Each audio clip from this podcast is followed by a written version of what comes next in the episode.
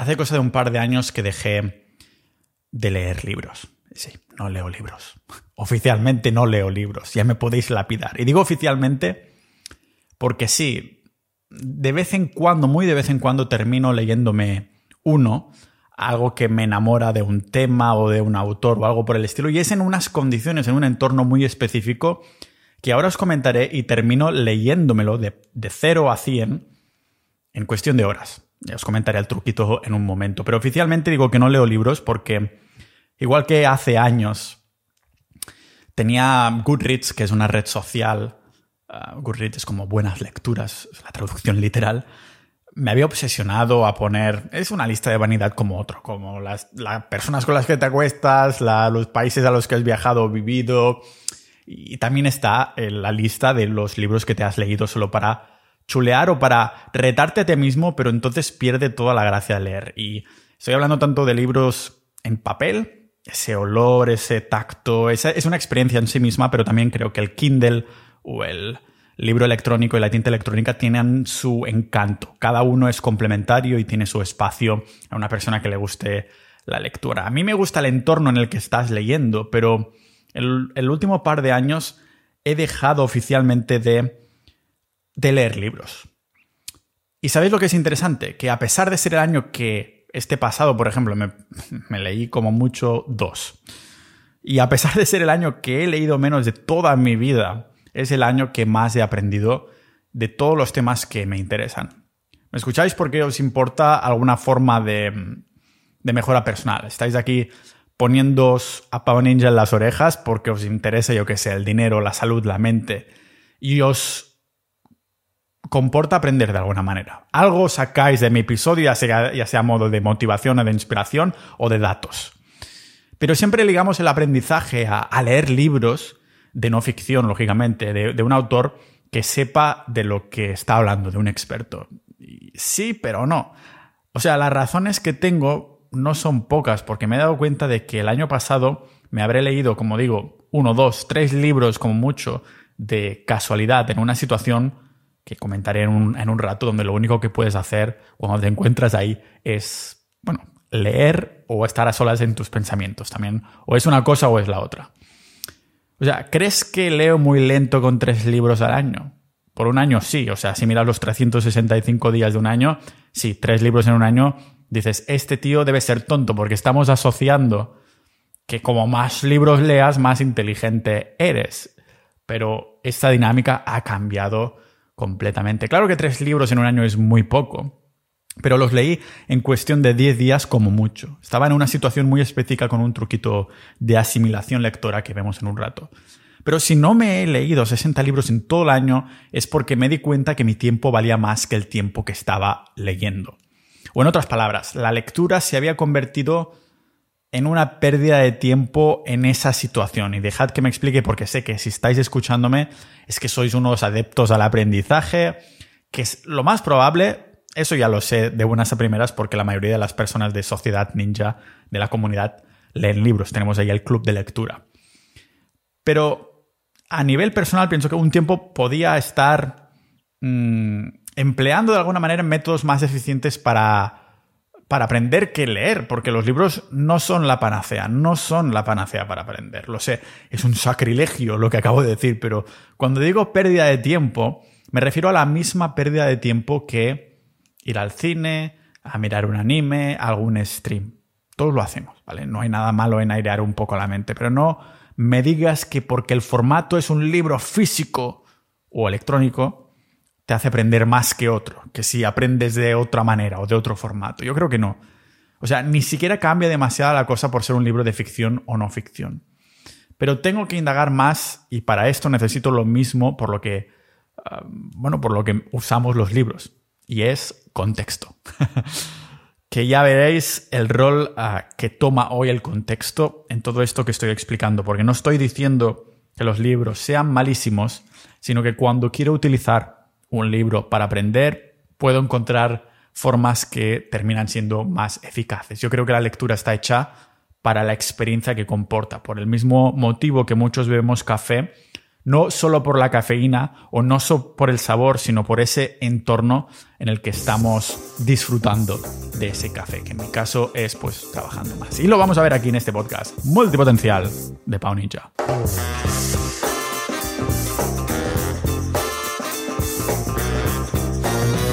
Si te mola este podcast, considera unirte a Sociedad.ninja, la comunidad del podcast, a quien agradezco a todos esos miembros que pueda seguir adelante consumiendo información para darlo rollo mamá pájaro, ¿no? Que traga toda la, la, comida y después se le da a las crías sus conclusiones. Pues esto es lo que estoy haciendo yo y es gracias a los miembros de Sociedad.ninja. Somos casi 900 miembros ya. Flipante.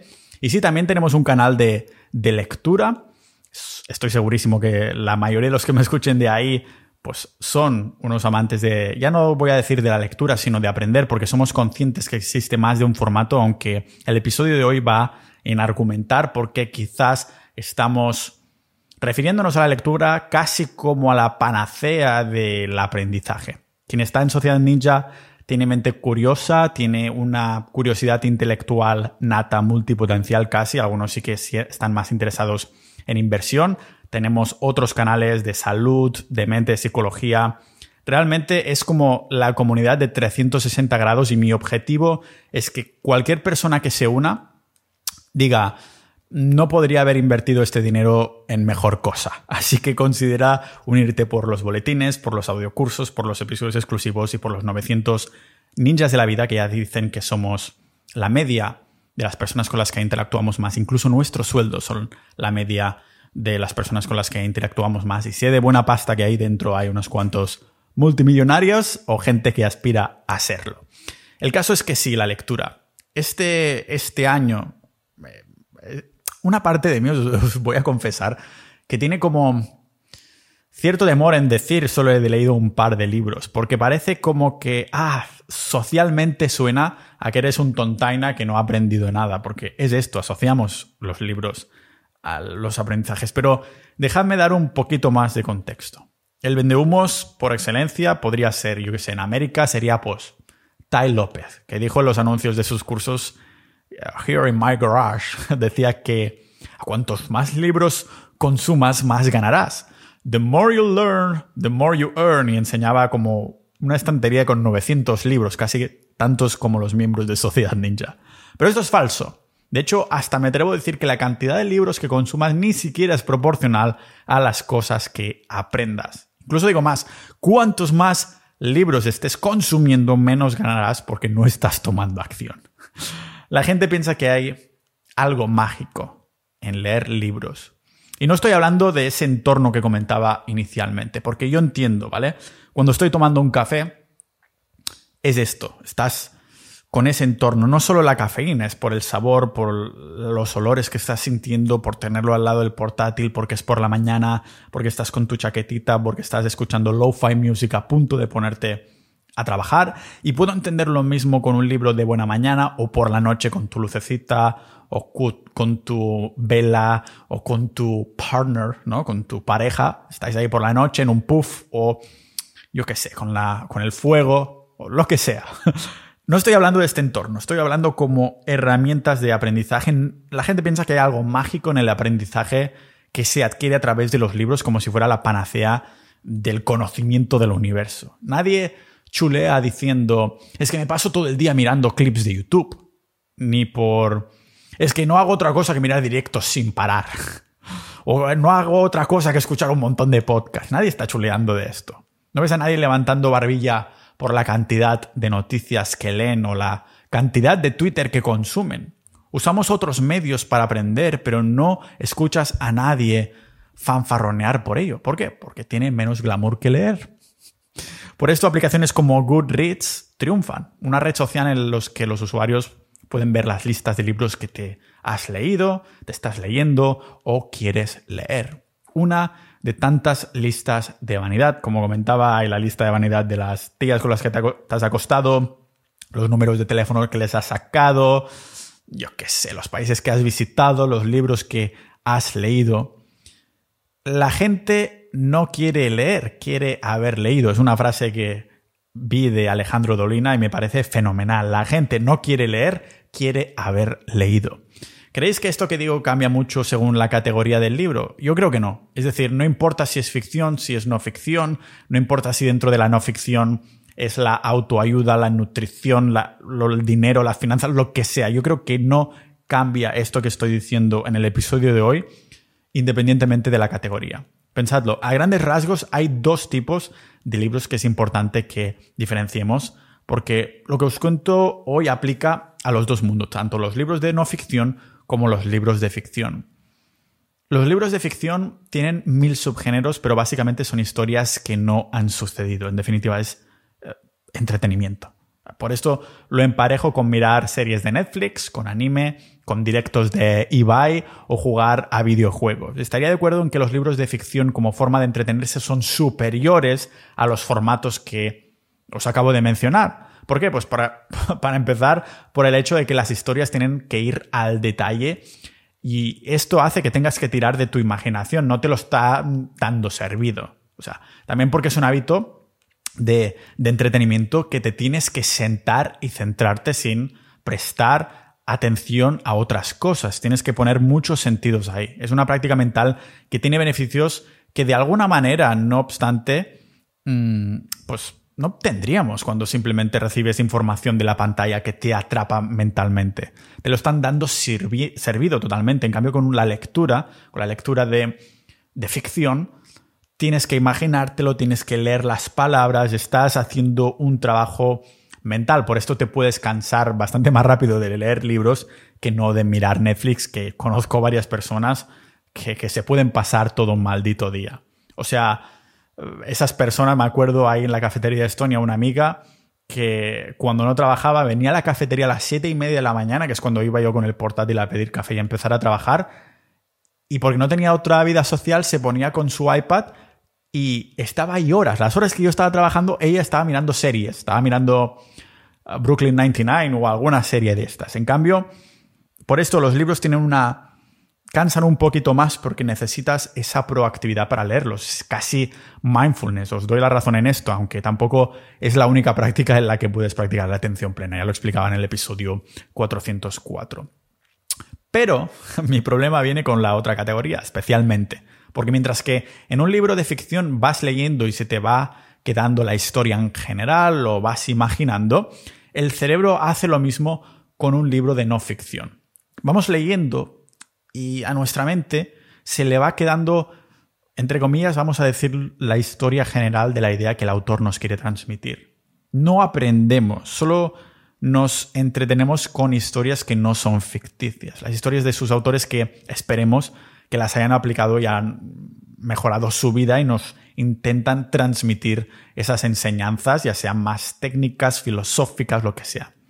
No sé si me estoy haciendo entender. O sea que sí, puntos a los libros de no ficción como entretenimiento controlado. Ahora bien, y es en lo que me centro hoy, si estás escuchándome es porque te va la mejora personal y aunque no lo catalogo mucho así, vamos a ser honestos con nosotros mismos y este podcast al fin y al cabo va de ser una mejora personal 360. No es la teoría de la mejora personal y ya está, que también hago episodios de, esto, sino que también vamos a cosas muy prácticas, la practicidad del dinero, la practicidad de la salud, etc.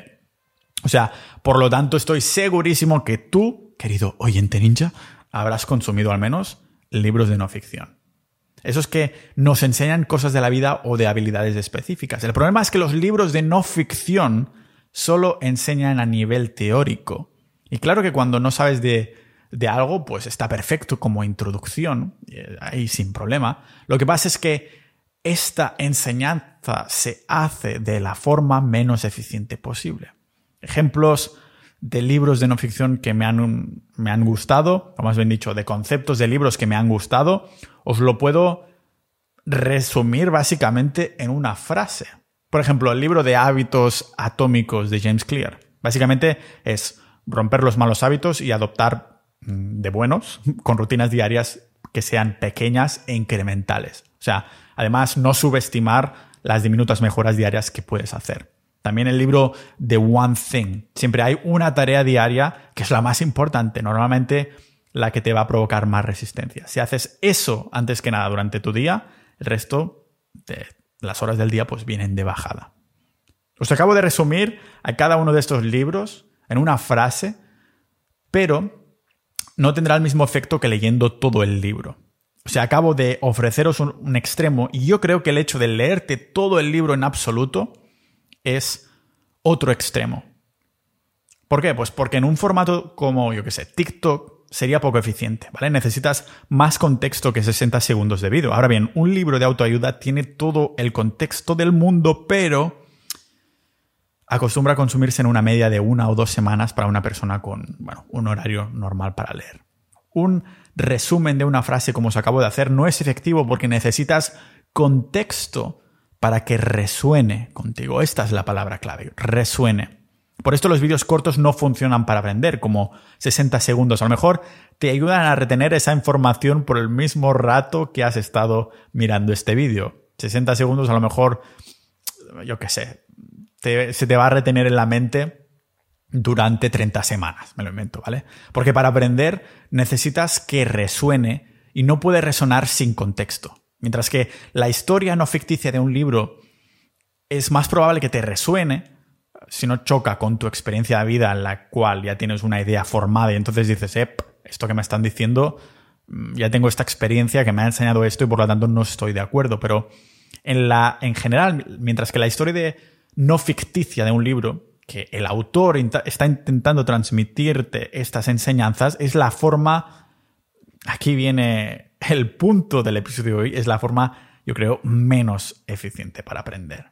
Puedes escuchar un podcast de una hora o incluso de 20 minutos, guiño guiño, supongo que este va a durar algo así, o incluso un vídeo de 10 minutos y a nivel eh, emociones, lo que se te explica puede resonar contigo tanto como un libro que tardas dos semanas en leer. Es decir, un TikTok ah, sería el extremo uno y en el opuesto tendríamos un libro que te cuenta una historia que es demasiado, porque como digo, el libro tiene que tener un mínimo de páginas, de lo contrario parece un panfleto y esto no queda muy bien en la biblioteca. O sea, es como la imagen de vender un libro, se sabe que tiene que tener un mínimo de páginas para que se considere un libro. Entonces te meten una historia ahí que es demasiado.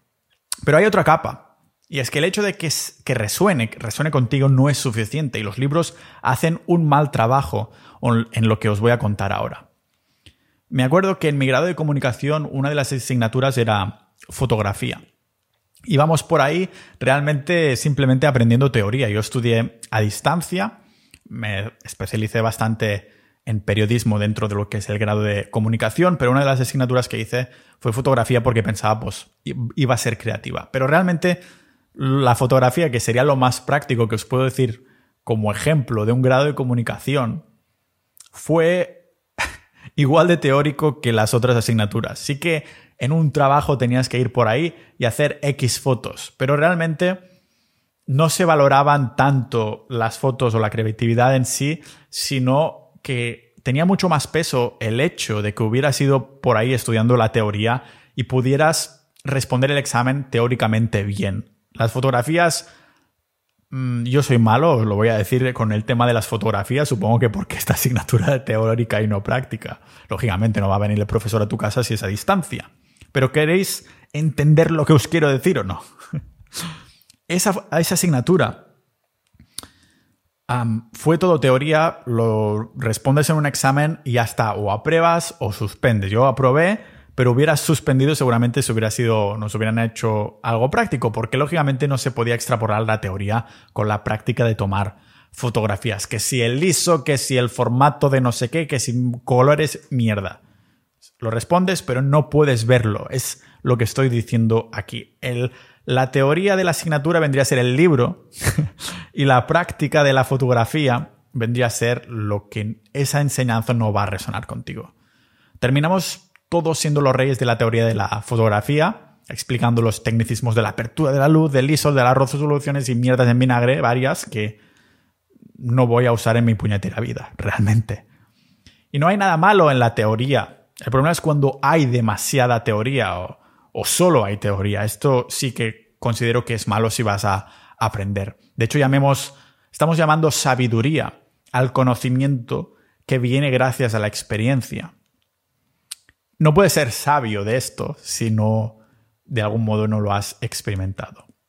Todo lo que aprendemos, por muy filosófico o poco práctico que pueda parecer, tiene que servirnos para algo en la vida. Aunque sea para satisfacer tu curiosidad, pero para que te quede en la memoria a largo plazo, tiene que haber cierta experiencia, resonar de cierta manera con tu vida. Si aprendes de filosofía, de mindfulness, de minimalismo o de historia, que suena muy teórico, dicho así, oh sí, filosofía, mindfulness, historia, minimalismo, ¿no? En verdad te tiene que servir para aplicarlo en tu día a día, ya sea para pensar, eso también es aplicarlo, para paulatinamente ir viendo el mundo de cierta manera, calmar la mente en momentos agitados, lo que sea que hayas... A... Es por el motivo por el que a lo mejor te interesa la filosofía, para poder aplicarla después al mundo real. Aplicar no significa tomar una acción que requiera movimiento, pero pensar activamente de una forma proactiva también es tomar una acción. Siempre necesitaremos algo de teoría inicial, eso está claro. De hecho, este podcast invita a hacer esto, por esto los episodios van de 20 minutos a una hora. Incita a ser la teoría inicial de mis conclusiones, la semilla de a lo mejor temas que te puedan interesar pero algunos se quedan en un 80% de teoría y un 20% de práctica. Y esto lo digo siendo optimista, porque la mayoría que se empapa de información termina simplemente empapándose del 100% de teoría y mi teoría, válgame la redundancia, es que como más te empapes de teoría, menos se te va a quedar a largo plazo, es decir, menos vas a aprender. Una cosa es memorizar, memoria a corto plazo, y la otra es aprender a largo plazo, porque tiene que ir impregnado de cierta experiencia o aplicación en la vida real, por muy, ya digo, teórico, filosófico que sea el tema que estás aprendiendo. Esto siempre y siempre se traduce en olvidarte de lo que has aprendido, entre comillas, porque no lo has aprendido, lo has leído y retenido temporalmente, como cuando empollas para los exámenes del instituto, esas lecturas no te las puedes llevar a casa, tu subconsciente, si no las aplicas en el mundo real. Recordemos que nuestra mente habita en el consciente, que es nuestro yo más lógico, y el subconsciente, que es nuestro yo más emocional. Lo que lees se queda en el consciente, en tu yo consciente durante un tiempo. Lo que decides aplicar en tu vida real proactivamente también es el consciente. No es hasta que lo has repetido varias veces que el subconsciente lo adopta. Es como si quieres entrar una tía por la calle, puedes leer toda la teoría de ligar del mundo, pero no es hasta que lo has hecho varias veces que el subconsciente, el subconsciente lo empieza a retener. Los boxeadores también lo saben bien, pero no solo son puños. Pensad en besar cuando te cagas de miedo u otras cosas que tienes que forzarte a hacer hasta adoptarlo en tu yo, en tu identidad. Episodio 433 que hablaba del, besar y este, de este miedo. Es también aprender a escribir mejor, es a cantar en público, lo que sea. Hasta que no hay una aplicación real, no puedes aprender esos conceptos por, muchos cursos que hagas. ¿Sabéis dónde he aprendido esto de los tipos de mente? Pues del libro de Pensar rápido, pensar despacio de Daniel Kahneman y Mark Manso también habla de ello en sus libros. ¿Lo veis? Libros de psicología y autoayuda que sí pueden resonar contigo, pero vas a necesitar días o hasta semanas, según tu estilo de vida, para terminártelos de leer, cuando en verdad estos conceptos podrían haber sido enseñados de otras maneras.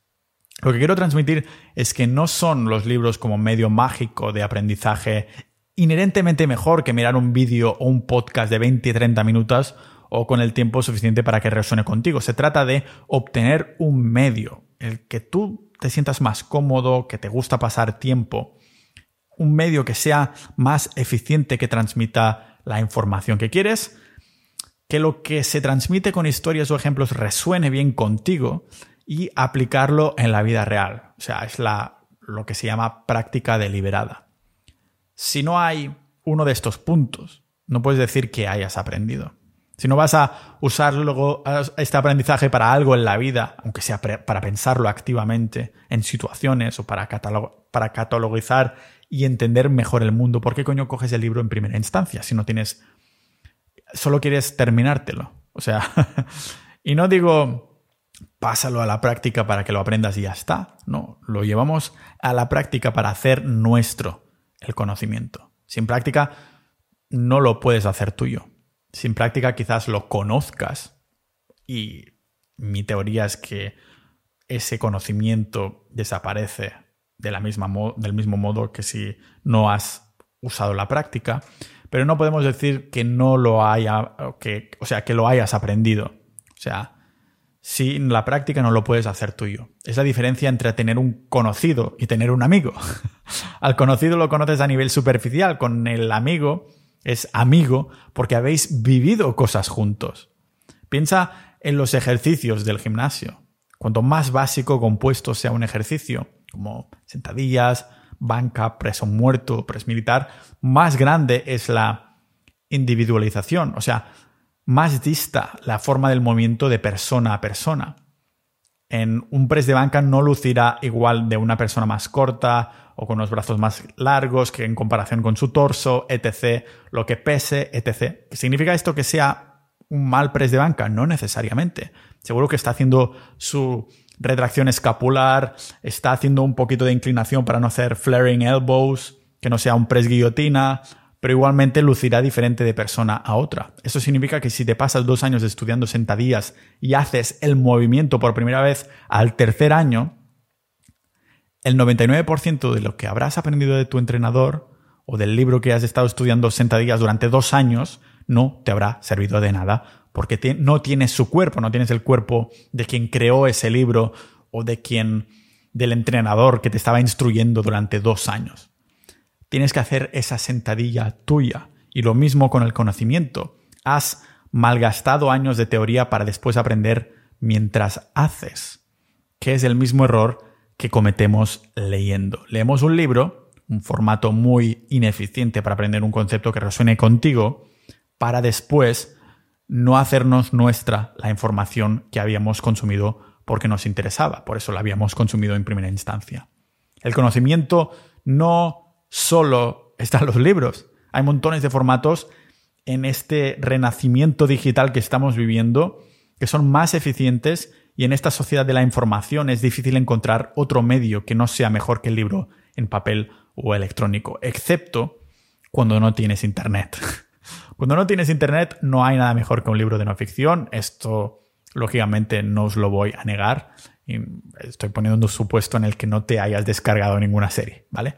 ¿Y en qué momento estás en un lugar del que no te puedes mover y no te queda otra que un libro de no ficción? Os dejo dos segundos para pensarlo. Pensamiento proactivo. Pues cuando estás preso en la cárcel, o cuando estás en el bosque, o cuando estás en el avión. Yo solo leo cuando estoy volando. Realmente, cuando cojo un avión de un sitio a otro y ya no hay turbulencias, estoy muy tranquilo, muy relajado. Eh, cuando hay turbulencias o el despegue y el aterrizaje es otro cantar, pero cuando estoy volando, tengo un cobo y un Kindle. El Kindle creo que ya está medio estropeado. Tengo un cobo que básicamente tiene un pen y me sirve para subrayar, después repasar las zonas subrayadas y es un híbrido de Kindle está muy bien, me gusta mucho, me gusta más que el Kindle incluso, voy a atrever a decírmelo. Y solo estoy usando este aparatito en viajes. Hay épocas que viaje más, viajo más, hay veces que viajo menos, ya sea en tren, en avión o en autobús. Cuando estoy en autobús es podcast totalmente porque no puedo leer, me mareo muy rápido, pero cuando estoy volando es perfecto cuando ya he despegado para ponerme un poquito de lo-fi en los auriculares y fijaros que el avión es el único sitio que he leído libros, además a toda hostia y reteniendo la información. Para estas ocasiones tengo, ya os digo, una pequeña biblioteca de libros que me quiero leer de una o pocas sentadas cuando, cuando estoy viajando. O sea, tengo, ya sea porque se comparten en Sociedad Ninja y veo que no es muy largo, o porque me los han recomendado, aunque la mayoría, sinceramente, los saco todos de, de Sociedad Ninja, del club de lectura que tenemos por ahí dentro. Y ojo al truco. El truco para leer rápido es leer a la vez que escuchas el audiolibro a velocidad acelerada. Pongo el audiolibro a velocidad de 1,75 o a por 2 mientras sigo las líneas del libro. Esto hace que tenga más sentidos, no solo la vista, sino también el oído, tengo más sentidos ahí puestos en lo que se me está diciendo y, y hace que la mente no pueda divagar. Además, para retener más información, cambié esto, mi dispositivo, el Kindle, por el Kobo Sage. No sé si se pronuncia Sage, es Kobo Sage, ¿vale? Os lo dejo en las notas del episodio con un pequeño link de afiliado de Amazon que se puede comprar en Rakuten, pero en Amazon me parece que ahora sale más, más baratito.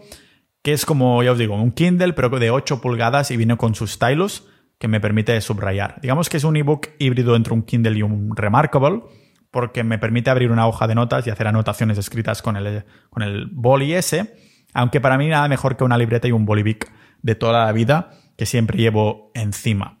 Realmente ese pen, ese stylus solo es para subrayar las partes del libro que me parecen más interesantes mientras lo estoy escuchando a toda hostia. Pero sí, el stylus va perfecto para ir subrayando a medida que vas, vas, escuchando, leyendo, ah, porque después puedes pasar, hay una opción que te da para ir directamente de parte subrayada a parte subrayada. Así si te tienes que hacer flashcards o apuntar cosas más tarde cuando ya has aterrizado lo que sea, pues va fenomenal. Puedo calcular perfectamente el rato que estaré en leer y escuchar el libro por la duración del audiolibro, lógicamente. Solo tengo que multiplicar las horas por 1,75 o por 2 y asociarlo a mi vuelo para leérmelo de una sentada. Si es un vuelo transatlántico, te puedes sacar uno o dos libros perfectamente y si no, mm, bueno, pues te lo puedes dividir en dos vuelos o más, lo que sea. Y esto es algo que para largo plazo no se puede hacer continuamente. Ojalá no tenga que volar nunca tan a menudo, pero muy de vez en cuando, un vuelo al mes o cada dos meses, no se. no te llega mucho ruido en la cabeza. O sea, puedes estar unas horitas así y después quedar tranquilo. Pero si tuvieras que hacerlo seguidamente, estoy seguro de que revantaría. Ya veis, un libro de ficción, sí, es una forma de entretenimiento más sana que las otras modalidades donde necesitas internet, un buen hábito para antes de ir a dormir. es al menos un mejor hábito para antes de ir a dormir que mirar vídeos de 30 segundos. Pero, por ejemplo, llevo ya, estoy muy orgulloso de mí mismo, un mes entero desde mi cumpleaños, estirando cada noche 20 minutos aproximadamente. Y es la hostia meterme un podcast o un trozo de podcast durante 20 minutos mientras estoy estirando. Mm, se me calma todo, estoy aprendiendo, además estoy estirando, es el, es el híbrido perfecto. Y resuena contigo esto de estar estirando ahí, de escuchar algo durante 20 minutos mientras estás estirándote, resuena de la misma manera o mejor que yo creo personalmente, lógicamente esto es un podcast personal y habrá personas muy adeptas a los libros que no estarán de acuerdo conmigo, pero para mí resuena igual o mejor que no si me explican la historia súper mega ultra larga para solo transmitirme un punto. Lo puedes hacer muchísimo menos tiempo, pero entiendo que tu libro necesita ser X de largo, ¿no? Ah, pero bueno, es, es, lo que, es lo que tiene tener opiniones distintas. Son como los culos, las opiniones. Cada uno tiene el suyo. Pero su lado, en, en, cuanto a los libros de no ficción, yo digo que no es la mejor manera de aprender porque los formatos más cortos, ah, siempre que no sean demasiado cortos, porque entonces te estás disparando en el pie, pueden resonar igual, ¿vale? Ya da igual, o sea, si es un TED Talk, un vídeo de YouTube, artículos de blogs, podcasts, sin tener que dedicar un montón de tiempo de tu vida en consumirlo. Además que a algunas personas el hecho de leer se les hace cuesta arriba.